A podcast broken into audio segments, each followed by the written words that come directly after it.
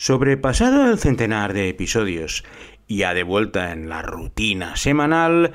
nos disponemos a realizar otro de estos viajes semanales en los que vamos saltando de continente en continente, visitando países o regiones, o como en el caso de hoy, un estado de los Estados Unidos.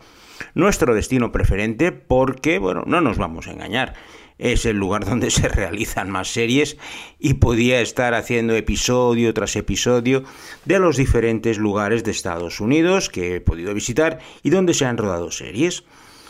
Hoy vamos a ir a uno de estos estados enormes pero muy despoblados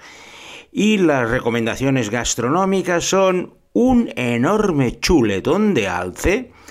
y lo vamos a regar con un whisky local, el Rothrock, porque hoy con Traveling Series con Lorenzo Mejino nos vamos a visitar el estado de Montana.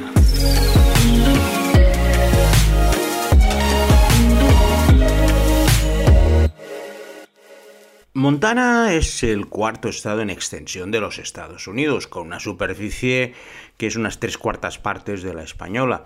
pero donde solo habitan un millón de habitantes, por lo que es uno de los lugares más despoblados de Estados Unidos.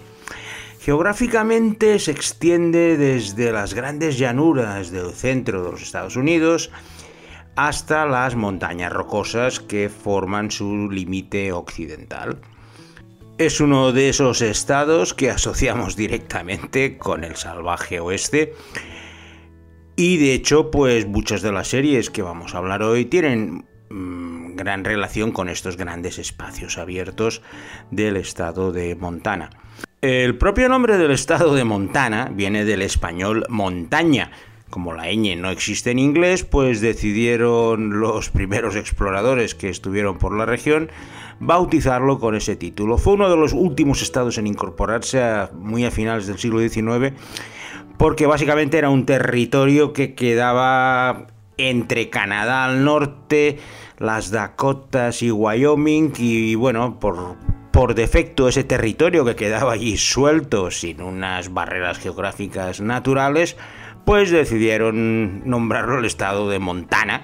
por todas las montañas rocosas que lo limitan y que es uno de los principales atractivos turísticos.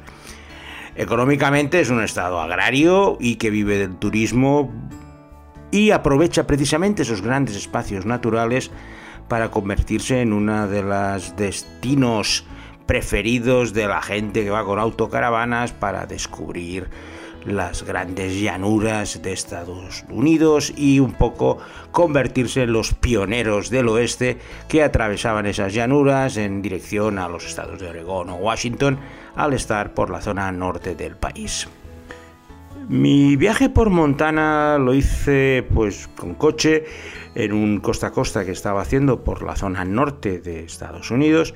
y quería visitar el estado de Wyoming con Yellowstone y de allí pues pasé a Montana donde tenía un amigo que trabajaba en una universidad que luego os comentaré para ir a visitarle y estar dos o tres días en su compañía. De esta forma lo primero que hice al entrar en el estado de Montana por el sur fue dirigirme a uno de esos lugares históricos que todo el mundo nos suena y no conoce, porque se ha convertido en una leyenda para los estadounidenses y no es otra cosa que la batalla de Little Big Horn, donde el general Custer eh, murió de forma heroica, abro comillas y cierro comillas, frente a unos ejércitos indios comandados por Toro Sentado que masacraron a toda su compañía, dejando como 250 muertos y apenas supervivientes en una de las principales masacres que ha sufrido el ejército estadounidense en suelo propio en su historia. Por supuesto, esa leyenda empezaron a enriquecerla durante años y años con películas, aunque el revisionismo histórico de los años 60-70 dejó que Custer no era precisamente una hermanita de la caridad y los indios los malos de la película, sino que básicamente unos estaban defendiendo su territorio de los invasores del ejército americano. Little Big Horn, la verdad es que es una gran decepción. Llegas allí y ves una llanura, como podías haber visto 50 kilómetros adelante o 50 kilómetros atrás. Pero bueno, con el sentido del negocio que tienen los estadounidenses, montaron un centro de interpretación, eh, hicieron una especie de simulacro con tumbas e incluso en algunas ocasiones especiales montan espectáculos de los ataques de los indios contra el general Custer.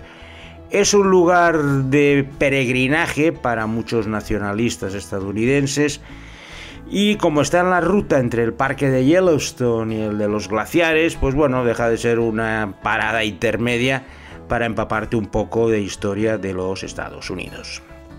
Y es en estas vastas praderas y frondosos bosques del centro y sur de Montana donde se desarrolla la primera serie de nuestra selección de hoy y que lleva como título el eslogan del propio estado de Montana. Y me estoy refiriendo a Big Sky.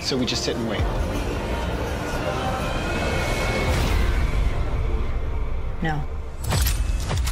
We do not wait.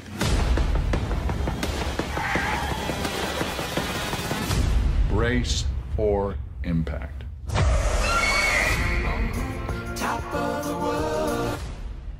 Big Sky es la historia de dos detectives, Cassie Dewey y Cody Hoyt, que deciden unir sus fuerzas con la exmujer de Cody, Jenny, para buscar a dos hermanas que han sido secuestradas por un camionero en una autopista remota y lejana de Montana. Pero pronto van a descubrir que estas no son las únicas chicas que han desaparecido en el área, estas dos hermanas, y deben apresurarse en una carrera contra reloj antes de que el asesino vuelva a capturar a otra chica y la pueda matar. Big Sky es una serie de aventuras, un thriller de misterio, donde juegan al gato y al ratón. El gato son las dos detectives, Cassie Dewey y Jenny Hoyt, que no es que se lleven muy bien inicialmente, pero bueno, al final las dos empiezan a colaborar porque lo importante es descubrir a ese camionero elusivo y criminal que está acabando con las vidas de muchas chicas en el estado de Montana, un lugar donde no existen muchos crímenes, por lo cual la atención mediática es muy elevada. De hecho, chocan directamente con las fuerzas de policía, que no es que hagan precisamente un gran trabajo, y es una serie de aventuras bastante entretenida. El creador es David E. Kelly, uno de los mejores productores ejecutivos desde los tiempos de la Ley de Los Ángeles y que ha creado pues El Abogado, Ali y muchas otras series. Y aquí se nota su experiencia al adaptar una serie de libros de un escritor, CJ Box, que es eh, la base de las historias son hilos de continuidad de que duran unos 5 o 6 episodios y luego pasan a otro caso que es otro libro, por lo cual lleva ya dos temporadas y en esas dos temporadas han tratado cuatro casos diferentes con diferentes asesinos, aunque el hilo de continuidad del camionero escapado ha durado mucho y ha, y ha sido la principal señal de identidad. No está rodada en Montana, aunque está ubicada en Montana, está rodada en Canadá porque es más barato y tienen mejor acceso a infraestructuras, pero no esconden que están haciéndolo pasar por Montana. Y si deseas ver paisajes, la verdad es que son muy cercanos porque están a uno y a otro lado de la frontera canadiense, que al final es la raya del paralelo 48, por lo cual si te gustan las series de aventuras en grandes espacios abiertos y con protagonistas femeninos, Big Sky, que está totalmente disponible en España, puede ser una buena opción. Tras visitar Little Big Horn, lo más sencillo era ir a Yellowstone, el gran parque nacional de los Estados Unidos, que se extiende en varios estados. La zona de Montana es la zona norte y es de las menos concurridas porque no tiene las grandes atracciones de la, que llegan desde Jackson Hole en Wyoming, donde vas a ver los geysers y demás historias. Yo la vez que estuve me lo pasé bastante bien conduciendo dos días por ahí por el parque, vi bastantes animales de todo tipo, ciervos, alces, bisontes, búfalos. Y bueno, en este parque de Yellowstone ya te puedes imaginar cuál va a ser la siguiente serie de nuestra selección. Una serie que lleva precisamente el nombre del parque y no que Yellowstone. All men bad. Some of us try real hard to be good.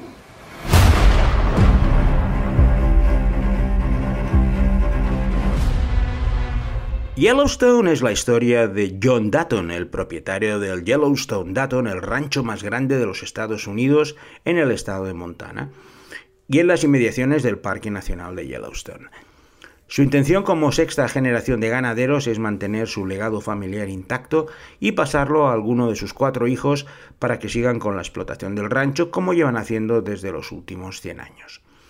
Esa herencia se ve en peligro por una serie de operaciones inmobiliarias en su entorno que intentan desarrollar complejos urbanísticos con mansiones, hoteles y campos de golf para explotar la belleza de los preciosos parajes de Montana, lo que le va a enfrentar tanto a los responsables de la Reserva India contigua a sus tierras como a un poderoso billonario californiano que está detrás de la brutal inversión necesaria.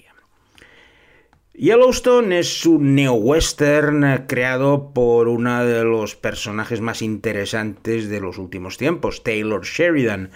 un actor que se convirtió en guionista y director y ha tenido grandes éxitos en películas como Comanchería o haciendo el guion de Sicario. Wind River fue otra gran película en este estilo neo-western, que es el que ha intentado capturar Taylor Sheridan para hacer su versión de un eh, oeste actualizado que tiene que adaptarse a los nuevos tiempos, pero que hay gente que se resiste a hacerlo. Por eso tenemos este círculo familiar con el patriarca, interpretado por Kevin Costner, uno de sus escasos papeles televisivos después de verlo en una gran miniserie de Hatfields and McCoys, de la cual creo que os hablé en el segundo episodio del podcast. Y Kevin Costner está ideal como patriarca, debe lidiar con cuatro hijos, desde el heredero hasta la,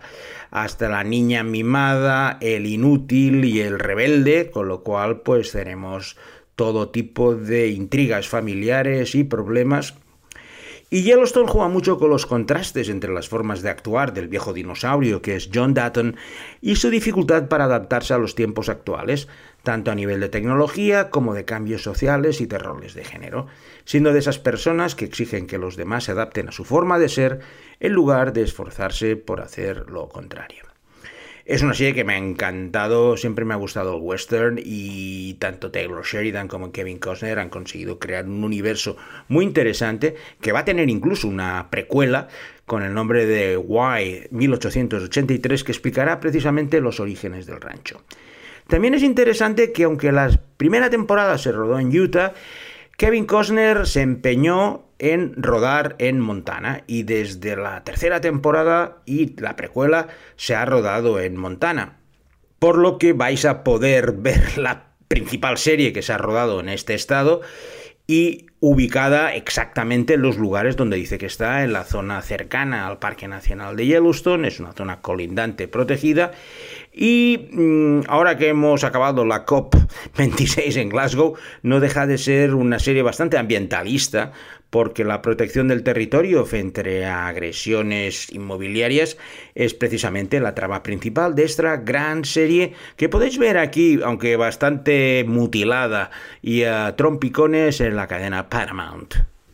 Eh, seguramente si os pregunto por las ciudades del estado de Montana, lo más probable es que os quedéis mudos y con toda lógica, puesto que no tiene ninguna ciudad grande, tampoco tiene ningún equipo profesional ni nada que se le parezca en los deportes, los grandes deportes estadounidenses y ciudades pues como Butte, Billings o Missoula apenas las conocerás, así como la capital Helena. Pasar algunos días en estas ciudades perdidas del estado de Montana es una gran experiencia como la que tuvo la protagonista de la tercera serie de nuestra selección de hoy y que se llama Caitlin's Way. I'm Caitlin. Back in Philly, I got into a little trouble. Actually, before that, I lost my mom, but let's not go there. Anyway, now I have to live with some hick relatives I've never even met in, get this, Montana. Does anything ever happen here? Caitlin's Way es la historia de una joven adolescente, Caitlin Seeger, que vive en las calles de Filadelfia sin oficio ni beneficio. Tras ser arrestada, Caitlin se le da la opción de ir a un centro juvenil de detención o trasladarse con la prima de su madre, Catherine, a Montana. Así, en una premisa similar al príncipe de Bel Air, que también salió de Filadelfia, pero en lugar de irse a las mansiones ricachonas de Belén en Los Ángeles, pues a Caitlin la envían a un pueblo perdido de Montana, donde pues empieza a trabajar en un rancho de, de su tía y conoce pues, a otros chavales como Dory, Jimmy Griffin, con el gran shock cultural que os podéis imaginar que tiene pues una chica urbanita acostumbrada pues eso a, a, vagar por las calles de una gran ciudad a encontrarse en un rancho en medio de la nada. Caitlin's Way es una serie juvenil de Nickelodeon y básicamente lo que intenta es mostrar esta posibilidad de redención personal que tiene la protagonista al estar en un entorno completamente diferente, donde las reglas son completamente diferentes y donde lo que es más importante puede reinventarse gracias pues a la acogida que le da esa nueva familia que intenta pues encauzarla y ponerla en vereda después de la complicadísima juventud que ha tenido hasta ese momento. La serie tuvo bastante éxito, duró tres años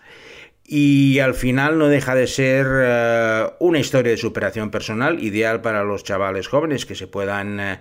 ver en una situación similar a la de Caitlin, aunque como en el caso en el primer caso que os he contado, la serie se rodó en Alberta, en Canadá, muy cercano a Montana, pero no dejaban de hacer referencia pues a, a todas las ciudades de Montana como Billings, Butte y todas las que os he comentado antes. En este viaje por Montana he dejado lo mejor para el final, que no es otra cosa que el maravilloso Parque Nacional de los Glaciares, uno de los lugares más concurridos de Estados Unidos, para visitar pues unas, unos valles y unas montañas preciosos, las montañas rocosas, y sobre todo lo que hace mucha gente es conducir una carretera, una de las más bonitas que he hecho en mi vida, que se llama The Going to the Sun Road, la carretera que va hacia el sol, que en una sucesión de curvas de horquilla y pasos angostos por en medio de las montañas, se dirige a Logan Pass, que es la divisoria de aguas entre el Pacífico y el Atlántico y que permite saltar a lo que sería el estado de Idaho, que está al otro lado. Los paisajes del Parque Nacional de los Glaciares son impresionantes e incluso se unen con al otro lado de la frontera canadiense con los de los lagos de Waterton me estuve como cuatro días ahí caminando, haciendo diferentes excursiones, visitando y lo cierto, al estar bastante despoblado, de hecho lo único que te encuentras son otros turistas que están caminando como tú, la posibilidad de perderte por esa zona es maravillosa. Y si vais por esta zona de Montana y tenéis tiempo para visitar únicamente una cosa, hacer la carretera Going to the Sun y visitar el Parque Nacional de los Glaciares es lo imprescindible que tenéis que hacer. Tras visitar el parque me fui a la ciudad de Missoula, que es donde se encuentra la Universidad de Montana, y es el lugar donde mi amigo estaba allí trabajando de profesor. Lo primero que hizo al, llegar yo a Missoula fue hacer una tradición que hacen todos los visitantes, que es subir al Monte Sentinel, que tiene grabada en su ladera una M enorme como si fuera Hollywood. Y esa ascensión fue para mi gran sorpresa la parte final de una de las grandes series de 2021 y que finaliza precisamente subiendo al monte Sentinel. Y no es otra que la asistenta Mate. When I think about the house I want for my daughter and me, it's not big and full of stuff. Our space is a home because we love each other in it. La asistenta Maid, en inglés, es la historia de Alex Russell, una madre soltera que sufre abuso doméstico, pero de una forma muy civilín, es decir, no es agredida físicamente, pero emocionalmente su novio y padre de su hija, Maddie, le, la tiene completamente controlada y la mujer al final decide escaparse con su niña de dos años, acaba huyendo para ir a un refugio y finalmente consigue en una agencia de limpiadoras un trabajo para limpiar casas por horas. La asistenta nos muestra las grandes dificultades que tiene la protagonista, Alex, para sacar adelante a su niña pequeña, no encontrarse con su exnovio abusón, también tiene una familia disfuncional y debe aprender a navegar por los diferentes sistemas de ayuda gubernamentales llenos de burocracia y que muchas veces le impiden hacer cumplir con sus sueños. Es una persona en el umbral de la pobreza, pero con la dignidad suficiente para intentar luchar todo lo que puede por su hija. Está maravillosamente interpretada por Margaret Qualley, una gran actriz joven que además consiguió que su madre en la realidad, la gran Andy McDowell, interpretara también a su madre en la ficción. Pero sobre todo destaca una niña preciosa de dos años, Rylan Yvette Tinkett, que está realmente maravillosa y con la madre, con Margaret Qualley, forman una pareja de lo más bonito que he visto en televisión este año. Y encima, si al final me suben las dos al Monte Sentinel en Missoula, ya tenía todo el argumento que necesitaba para acabar este Traveling Series de hoy. Por lo cual le voy a dar las gracias a Alberto Laya por haber encontrado, hoy no habrá tenido muchos problemas, todos los cortes necesarios, y encima en inglés, que es un idioma que domina. Y sin nada más, me despido de todos vosotros hasta la semana que viene en otra nueva edición de Traveling Series con Lorenzo Mejino.